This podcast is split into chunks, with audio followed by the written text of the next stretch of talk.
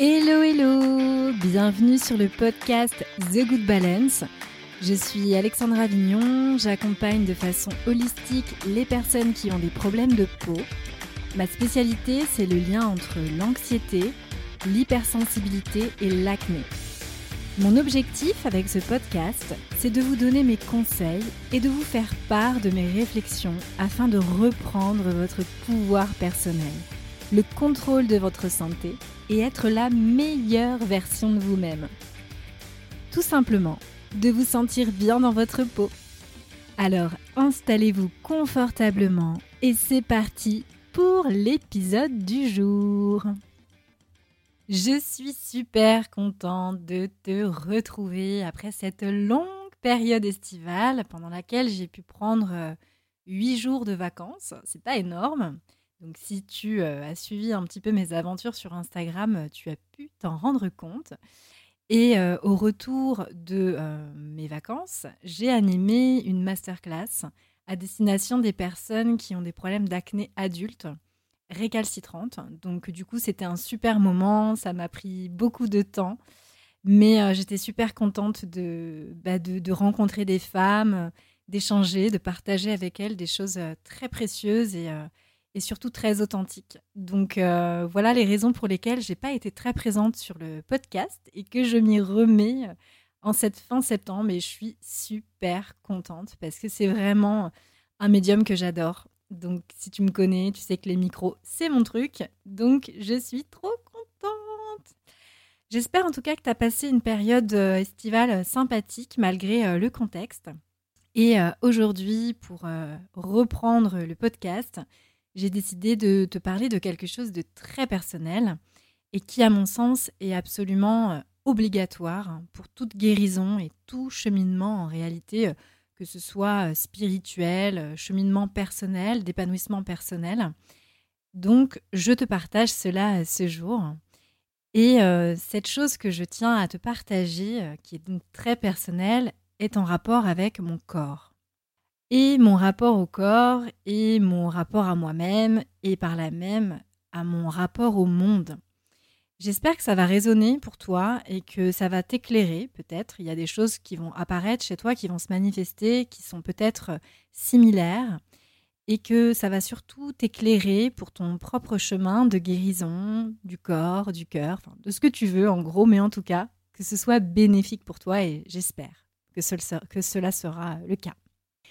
J'ai euh, toujours eu un, rapport extrêmement compliqué avec mon corps et euh, aussi loin que je peux remonter dans mes souvenirs, j'ai toujours été complexée en réalité. J'ai pas vraiment eu de moment de répit où j'étais vraiment bien dans mon corps et que je l'acceptais euh, totalement.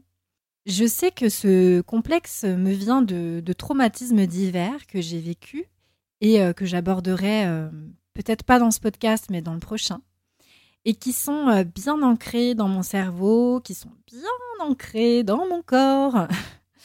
Et euh, les traumatismes dont euh, je parle, en tout cas ici, ce ne sont pas forcément des traumatismes physiques. Ça peut aussi être des traumatismes psychiques et ça, je l'évoquerai dans le prochain podcast. Alors, quand j'étais adolescente, je cachais mon corps tout le temps. Je portais euh, des pantalons très larges, des pantalons pattes d'éléphant et je rajoutais même par-dessus des jupes pour être vraiment certaine que personne ne voit mes formes se dessiner au travers euh, de mes vêtements. Et euh, c'était mon style en fait. J'avais un style vraiment particulier. Et ce style, il, a fait, il avait franchement bon dos, on va, on va pas se mentir, parce qu'il était très paradoxal.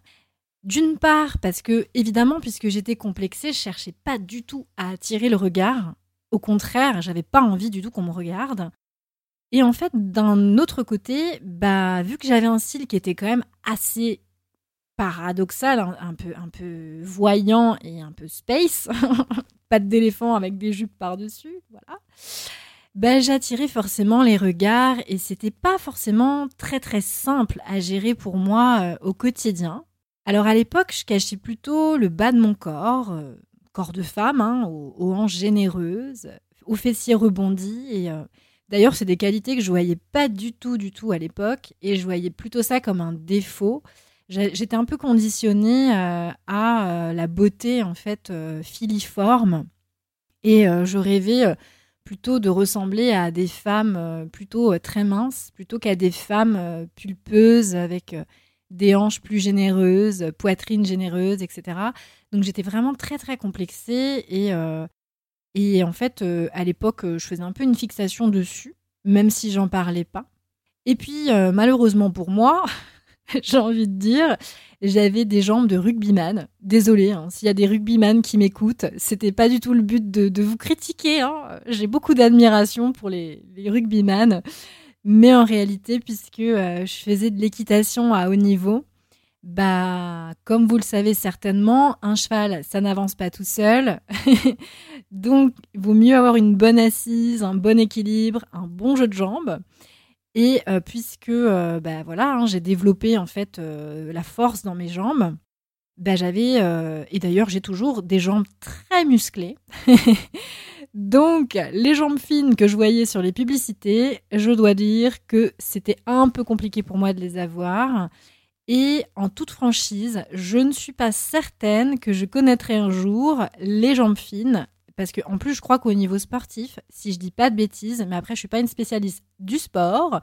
Si vous me suivez sur Insta, vous voyez que c'est quand même assez laborieux pour moi de me mettre au sport euh, au quotidien. Eh bien, je pense que les jambes font partie de la, font partie euh, des zones les plus difficiles à travailler. Donc euh, Déjà que j'ai du mal à me mettre au sport, je pense que les objectifs jambes fines, ça va être pour plus tard. Hein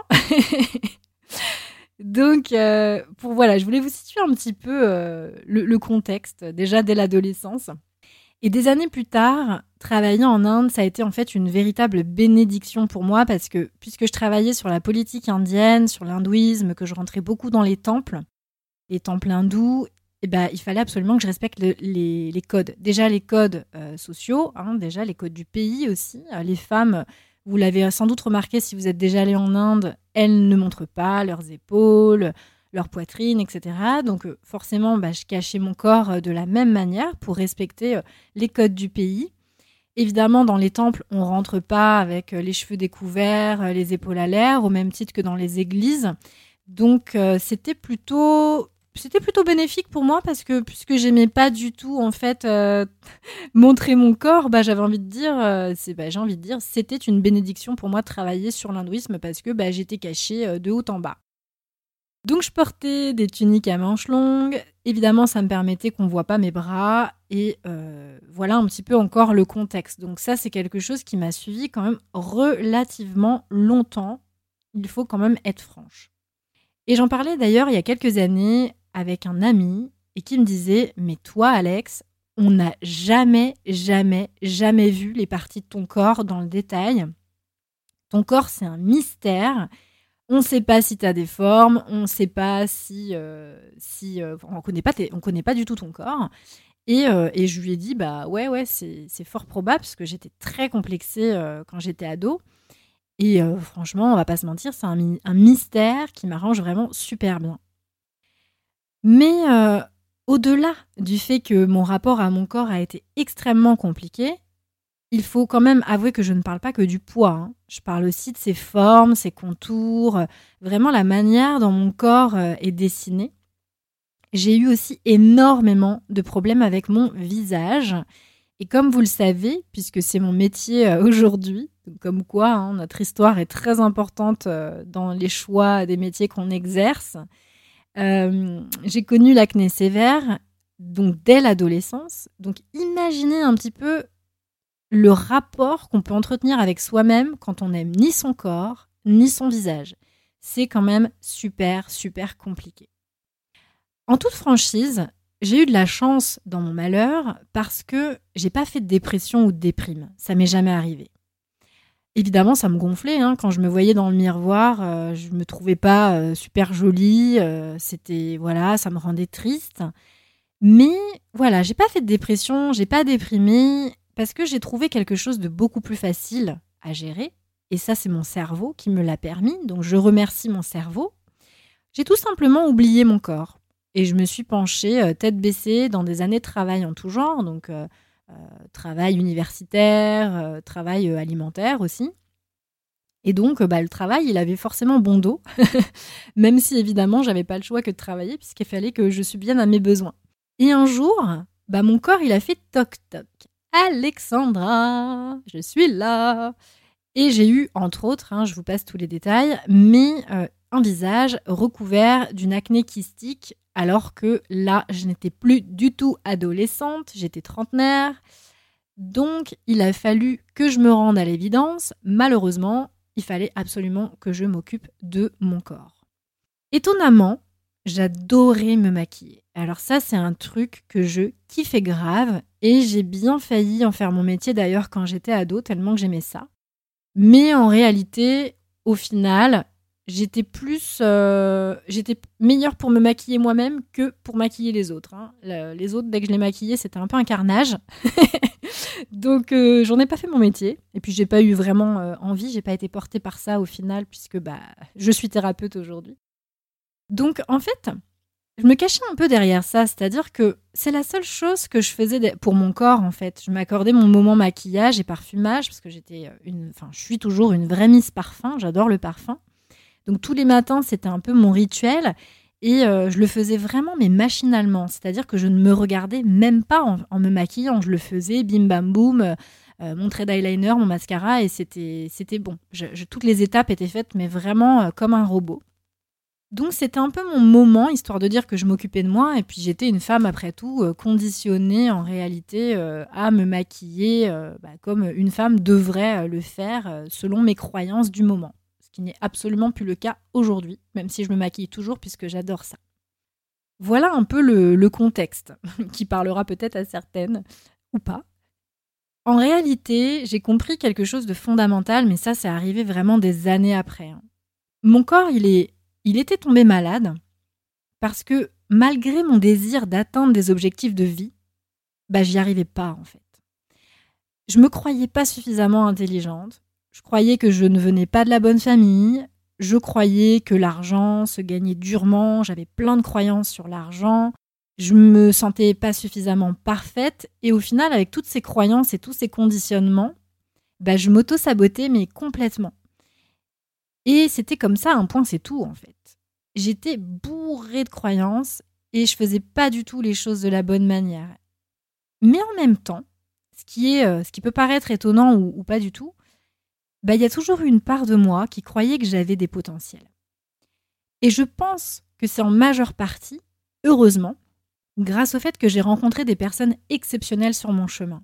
Je pense aussi qu'il y a une autre chose qui m'a beaucoup aidée c'est le fait que je chantais dans un groupe de rock alternatif et j'avais vraiment l'impression du coup de me différencier du reste de mes proches, de ma famille, qui était en rien une famille d'artistes. Je me sentais vraiment différente et puis, on va pas se mentir, j'étais différente. Du coup, j'ai beaucoup cherché. J'ai cherché, j'ai expérimenté des tas de trucs, des, plein de métiers différents pour en arriver à celui de thérapeute que j'exerce aujourd'hui. Et il y avait une part de moi qui souhaitait atteindre des objectifs de vie, mais je ne savais pas du tout quels étaient mes potentiels. Et je me dévalorisais de la même manière que j'ai pu être dévalorisée. Sans parler du fait que j'essayais d'atteindre des objectifs qui en réalité n'est pas ceux que je voulais moi-même. Et ça, je pense que c'est assez important de, de l'évoquer. Et malgré le fait que je me dévalorisais, j'attirais quand même des personnes que j'admirais dans ma vie. Et je comprenais pas pourquoi, je comprenais pas comment c'était possible que j'attire ce genre de personnes. Comment c'était possible d'attirer dans ma vie des nanas, des femmes absolument magnifiques, brillantes, entourées et soutenues par des familles super bienveillantes, empathiques, très présentes pour elles? Je me demandais, mais pourquoi elles étaient mes amies en fait? Est-ce que j'étais un peu la copine qui est sociale, qui n'avait. Euh, qui, était un peu exotique? Et euh, mais à dire vrai, il en était absolument rien de ça. Mes amies, elles étaient plutôt là pour me guider sans même en avoir conscience. Elles étaient un peu, je dirais, mes anges gardiens au final. Bon, alors si vous me connaissez un peu, hein, vous savez très bien que je suis assez agnostique sur le sujet. Le, les anges gardiens, tout ça, c'est pas trop mon truc. Je suis pas trop reliée à ce genre de choses. Parce que moi, personnellement, je crois que les anges gardiens sont incarnés sur Terre. Et ils sont parfois seulement de passage pour quelques heures, quelques jours, quelques instants en fait, ou quelques années de notre vie, nos chemins séparent, ou alors pour toute notre vie. Et en, réalité, je pense que mes amis, ces personnes que j'ai rencontrées sur mon chemin, Elle me voyait pas du tout de la même manière que moi je voyais. Je me voyais en fait. Et c'est là que j'ai réalisé que mon regard sur moi-même était totalement biaisé à cause de mon expérience de vie. Et il fallait absolument que ça cesse parce que mon corps y souffrait. Et il était nécessaire que je change de posture et que mon regard envers moi-même devienne beaucoup plus juste et beaucoup plus bienveillant. Des années plus tard, après avoir travaillé euh, activement sur moi-même, mon état d'esprit et mes croyances limitantes ont complètement changé. J'ai compris que, comme mes amis, j'étais tout aussi brillante, j'étais tout aussi intelligente qu'elles, et euh, en fait, elles m'inspiraient à, devenir la, la meilleure version de moi-même. J'ai compris que naître dans la famille dans laquelle je suis née m'a en réalité permis de faire tout ce chemin, tout ce cheminement, qui a duré plusieurs années, et d'ailleurs il est encore en cours, puisque un travail sur soi ne s'arrête jamais en réalité. Ça m'a vraiment permis d'aller vers ce nouvel état d'esprit, euh, ce qu'on peut appeler cette ouverture de conscience. Moi, j'ai un peu du mal avec euh, ces termes qui sont parfois biaisés et, qu'on a du mal en fait à définir. Donc, je vais plutôt parler d'état d'esprit. Et euh, j'aurais jamais pu expérimenter tout ça en réalité si j'étais née dans une autre famille. Comme dans les familles où on va naître la cuillère d'argent dans la bouche, hein, comme on dit comme euh, le célèbre adage le dit. Après, bon voilà, on peut être né avec la cuillère d'argent dans la bouche et avoir euh, aussi des problématiques, et avoir un, cheminement à faire. Mais ce que je veux dire, c'est que naître dans la famille dans laquelle je suis née, même si ça n'a pas toujours été facile, ça a été en fait hyper bénéfique quand euh, je, prends du recul en fait sur tout ça et que je vois le chemin que j'ai fait. Et à travers mon parcours, notamment dans la recherche, dans mes études en sciences sociales, en sciences humaines, j'ai aussi réussi à me prouver une chose qui était très très importante pour moi, c'était de me prouver que j'étais tout à fait intelligente, en mesure de réfléchir par moi-même, de comprendre plein de choses par moi-même. Et en plus, avec beaucoup de recul, je me suis rendu compte que bah, j'étais la seule de ma famille à avoir fait des études supérieures. Et euh, sans euh, tout ce travail sur moi et cette prise de recul, bah, j'aurais jamais compris que euh, j'aimais beaucoup écrire et que quelque chose allait se dessiner peu à peu à travers mes blogs et que je prendrai beaucoup de plaisir à écrire. Et puis aussi, même si j'en ai beaucoup souffert, j'ai dû me débrouiller financièrement euh, dès l'obtention de mon baccalauréat. Mais j'ai appris quelque chose de fondamental qui fait partie de mes valeurs profondes, c'est la capacité à être autonome et indépendante. Et ça, c'est quelque chose qui, est, qui sont aujourd'hui des valeurs de vie extrêmement importantes pour moi, puisque je veux être une femme autonome et indépendante vraiment ne dépendent de personne. Étonnamment, j'ai appris d'ailleurs euh, il y a quelques mois que le nom de famille que je portais était en réalité celui d'une femme. Et j'étais un peu sur le cul d'apprendre ça, que c'était pas le nom de famille d'un homme, que je porte le nom de ma grand-mère paternelle. Et alors là, ça a été vraiment un symbole extrêmement fort pour moi, dans lequel bah, je vais trouver beaucoup de sens euh, lorsque je prends du recul sur ma façon d'être et sur mes valeurs profondes. Et toutes les années, en fait, euh, que j'ai vécues en Inde, j'ai pu fuir. En fait, je, me rends compte que je me suis fui, je me suis perdue, je me suis trouvée, je me suis reperdue, je me suis retrouvée. Mais ça m'a vraiment permis de me forger la personnalité que j'ai aujourd'hui. Cet été, j'ai eu 35 ans et j'en ai profité pour faire un petit bilan de mes expériences de vie pro et perso. J'aime bien le faire en fait euh, tous les ans au moment de mon anniversaire. Et j'ai compris en fait à quel point le travail que j'ai fait par rapport à moi-même, à mon corps, même s'il n'est pas terminé, hein, il m'a quand même permis de délier beaucoup de croyances et de conditionnements. Donc j'avais même pas conscience en fait. Si j'avais pas été bien entourée, si j'avais pas été euh, accompagnée aussi par les bonnes personnes, ce travail sur le corps, il faut le dire, c'est d'abord fait à travers une écoute subtile de ce dernier, développer cette qualité d'écoute du corps qui a commencé par le yoga en 2006 alors que je démarrais mes études à la Sorbonne. Et c'est vraiment donc en 2006 que j'ai mis pour la première fois les pieds sur un tapis de yoga. Et à ce moment-là, j'aurais jamais, jamais cru que j'enseignerais le yoga dix ans plus tard. C'est vrai, c'est véritablement le yoga en Inde qui m'a ouvert la voie du corps, celle que j'ai donc empruntée. En parallèle, mes études en anthropologie m'ont mené aussi sur cette voie celle de la compréhension de l'homme, des interactions entre les hommes, de sa psychologie. Lorsque j'ai démarré mes études, j'avais absolument pas conscience de tout ça et je me voyais je voyais pas du tout en fait le fil conducteur qui était en train de se dessiner dans chacune de, mes expériences de vie. Moi, je, voyais ça vraiment comme un parcours atypique et décousu, et je le voyais comme ça parce qu'on me le disait. Il y avait pas mal de gens qui me disaient oh, il est très atypique ton parcours. Alors qu'en réalité, si on se penche un peu dessus et qu'on observe euh, en détail et qu'on, sort justement de ses croyances, c'est un, un profil qui est pas du tout, du tout atypique. Et justement, c'est un profil qui est très euh, axé euh, être humain et, compréhension de, son, de son, ses modes de fonctionnement, qui, était, qui est vraiment au centre de mes préoccupations depuis le début, parce que l'être humain, dans toute sa complexité, me fascinait. C'est paradoxe, c'est complexe, c'est vraiment quelque chose qui me fascine. Si vous me suivez sur les réseaux sociaux, vous avez dû vous, vous en rendre compte. Et je voulais aussi comprendre à, travers cette recherche sur l'être humain, ses modes de fonctionnement, je voulais comprendre pourquoi moi aussi je me sentais différente du monde qui m'entourait. Et euh, je pense que ma vocation, ma mission, elle était quelque part là, sur cette voie. Donc finalement, grâce à, cette expérience euh, personnelle, je me suis formée et en réalité, je ne cesse de le faire parce que c'est vraiment une, valeur fondamentale pour moi, qui me porte au quotidien.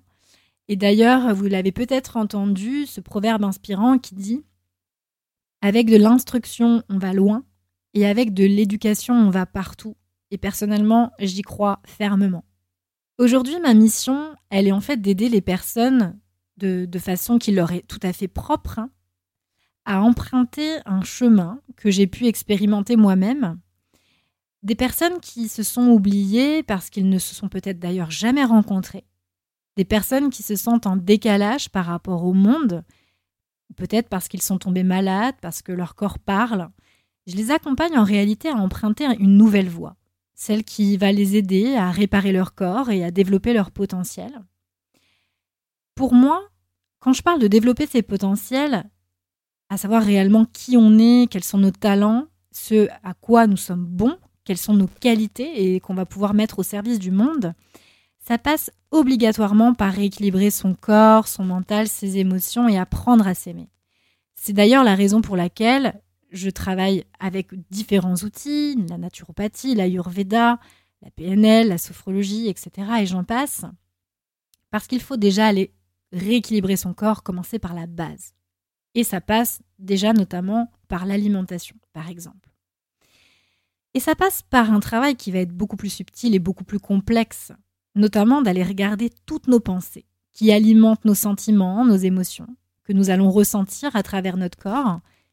Ces pensées, ces sentiments, ces émotions qui font complètement partie de notre corps physique, auquel il est absolument fondamental d'aller se relier. Et parfois, là où c'est très utile d'être bien accompagné, j'insiste toujours là-dessus, c'est que nos pensées, elles sont complètement inconscientes. Et malheureusement, elles ont une incidence directe sur nos actions dans notre vie. Et en réalité, ça provoque des tas de choses, ces pensées inconscientes, que nous ne désirons pas dans notre vie et que nous subissons.